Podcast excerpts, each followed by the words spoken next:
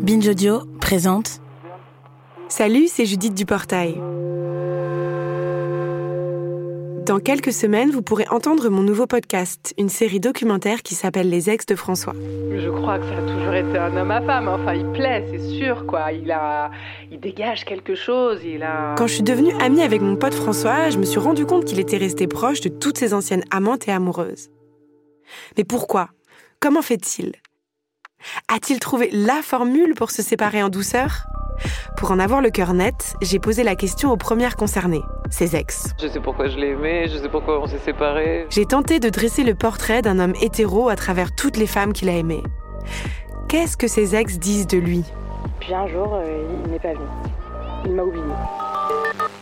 Et les nôtres Que disent-ils Que disent-elles de nous? Cesse-t-on jamais d'aimer les personnes qu'on a aimées? Je me suis retournée vers lui et j'ai dit François, écoute, en fait, on va arrêter. Je vois bien que t'as envie d'autres filles. Est-ce une folie de rester amie avec ses ex? Quel après, après s'être aimé? Notre passé conditionne-t-il notre avenir amoureux? Se remettons de toutes les ruptures Que nous disent les ex de notre façon d'aimer?